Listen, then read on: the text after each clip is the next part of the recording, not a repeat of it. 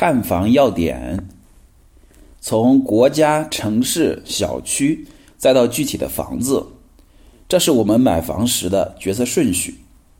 接下来看看我个人给出的选房建议，仅供参考。一、房间数量，这一点很明确，也很简单，在同等价格的区间内，小三居房比大二居房好。小两居房比大一居房好。二，户型，不论是看新闻还是和中介聊天，我们都听到一个词“户型”。最开始接触这个词时，我一脸的茫然，难以理解。后来我发现，可以将好户型总结为布局方方正正、通风好、采光亮、功能分配合理。房子一般都有户型图，那些正方形或长方形的户型，空间利用更加合理。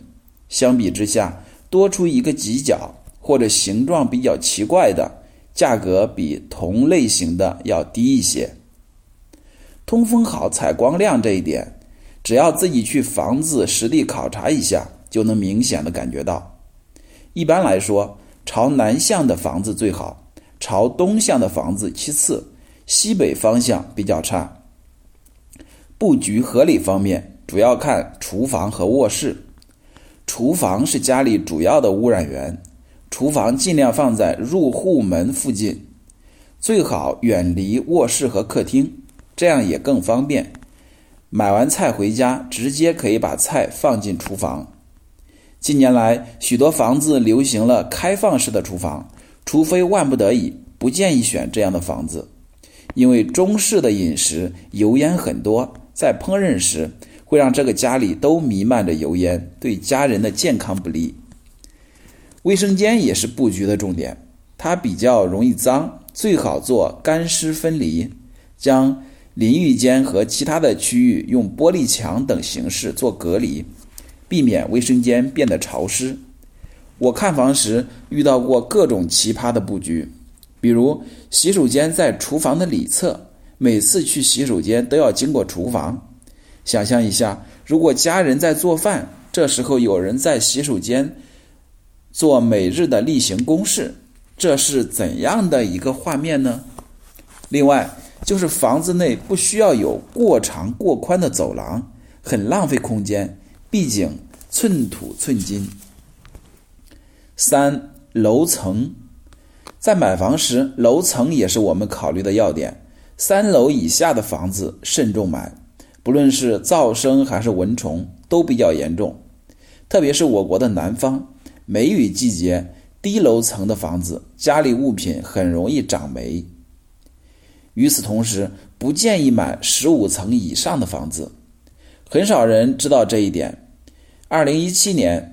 公安部消防局通报了中国高层建筑的火灾数据，超过二十四米的高层建筑有三十四点七万幢，一百米以上的超高层的建筑有六千多幢，数量排名世界第一。但全国超四成的高层住宅没有自动消防的设施。另外，中国配备的举高车大都在五十米以下。多数的消防水枪、火炮、水炮的喷射高度也就五十多米。当五十米以上的楼层发生火灾时，除了利用建筑内部的消防设施，几乎没有有效的外攻救援手段。如果消防员采取了内部攀爬的方式救援，因为要负重登楼，超过二十层就比较难以展开有效的救援。按照中国大多数的建建筑的层高计算，五十米的高度大约是十五楼，这就意味着住在十五楼以上，一旦发生火灾，人逃生的概率就可能很小了。